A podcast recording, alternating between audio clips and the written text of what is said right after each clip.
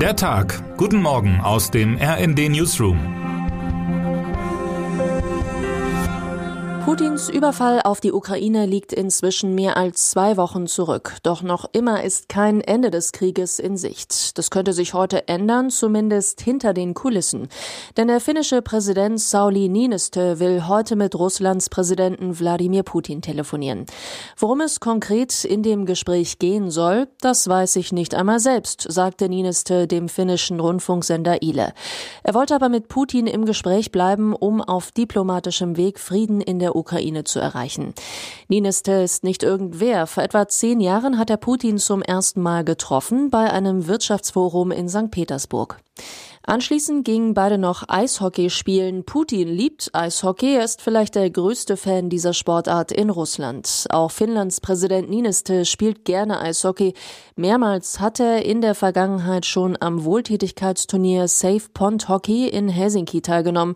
Ob zwischen Putin und Niinistö eine Freundschaft entstanden ist? Wohl kaum.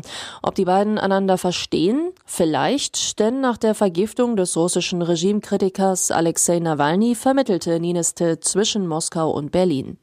Kaum ein Regierungschef kennt Putin besser, manche bezeichnen Niinistö sogar als Putin-Versteher. Doch von der langen Liste mit Forderungen, darunter ein Rückzug der NATO auf ihre Grenzen von 1997, war selbst der Finne überrascht.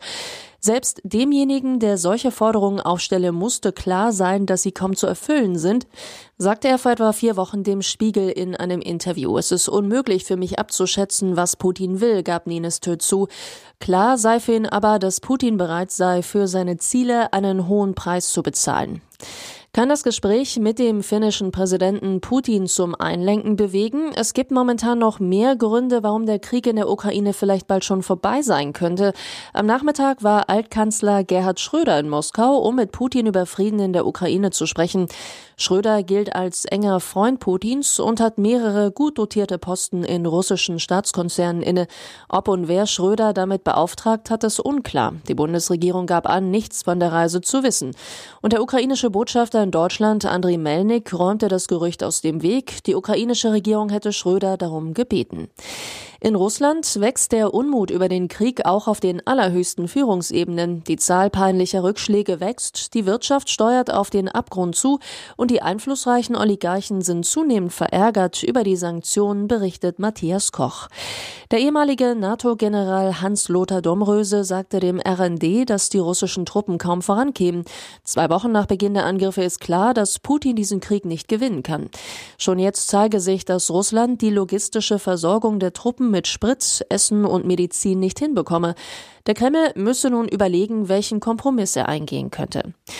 Vor dem Hintergrund der geringen militärischen Erfolge in der Ukraine muss Putin nun schnell einen Weg finden, wie er aus dem Krieg wieder herauskommt und dabei sein Gesicht wahren kann.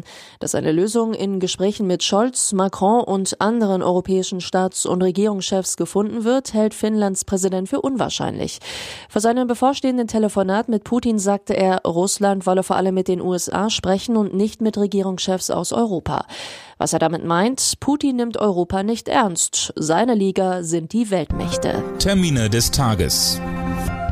Fußball, der DFB-Bundestag kommt zusammen, um einen neuen Präsidenten zu wählen. In einem Gastbeitrag für den Sportbuzzer beschreibt der frühere Präsident Fritz Keller die Lage des DFB.